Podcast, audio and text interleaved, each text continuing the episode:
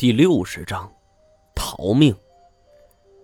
这种啸叫十分刺耳，仿佛是用餐刀划瓷盘所发出的。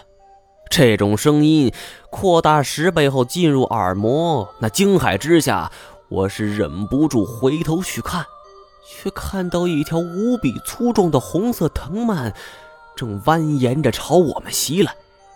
这条藤蔓足有两三米的直径。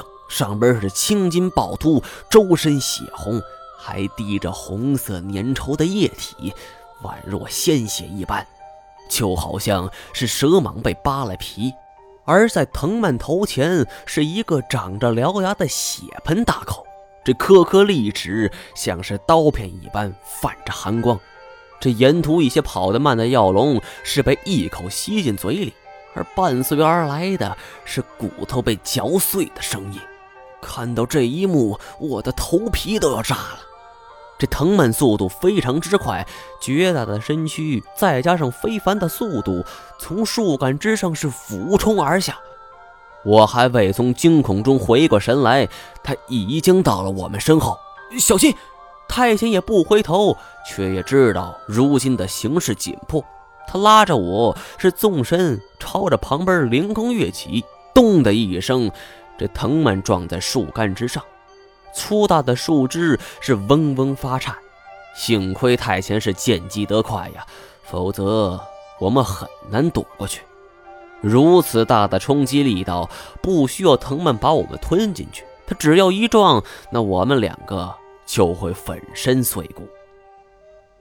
我不知道这是什么东西，也不知道太前是怎么把这怪物给引出来的。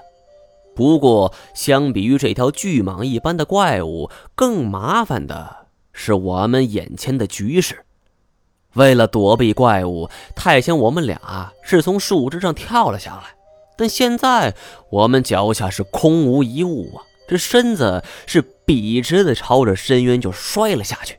太监大声喊道：“升仙鹤！”我这才反应过来，利用手中最后一把升仙鹤，是闭着眼睛。就打出一剑。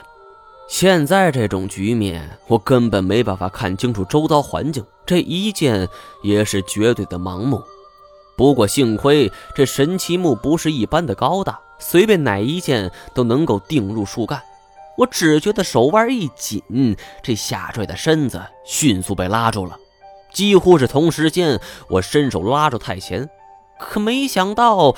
这骤然停止的下坠，令我手腕关节就发生了脱臼，只觉一阵剧痛袭来，我再也抓不住升仙鹤的把柄，我俩继续朝着下方摔去。完了，这老子要归位了！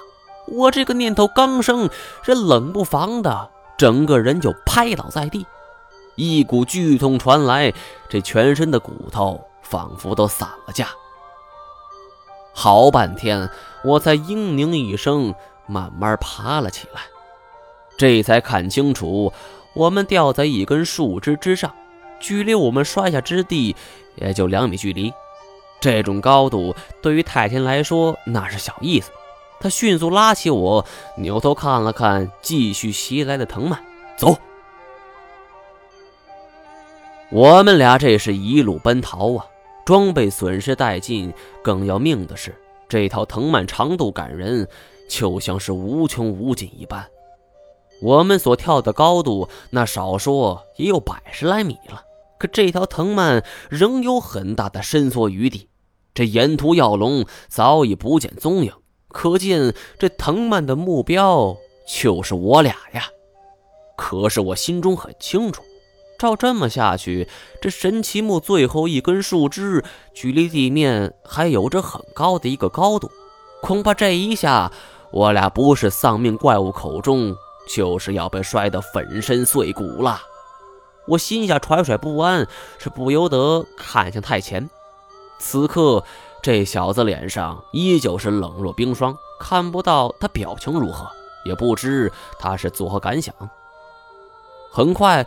我们就跳到最后一根树枝上，手电光扫去，尽是黑暗，无法看清楚下方情况。太前则是抬头回望，那血红的藤蔓是卷着粗壮的身子蜿蜒盘下，怎么办？我一下子没了主意。这还是我第一次主动向他人求援呢。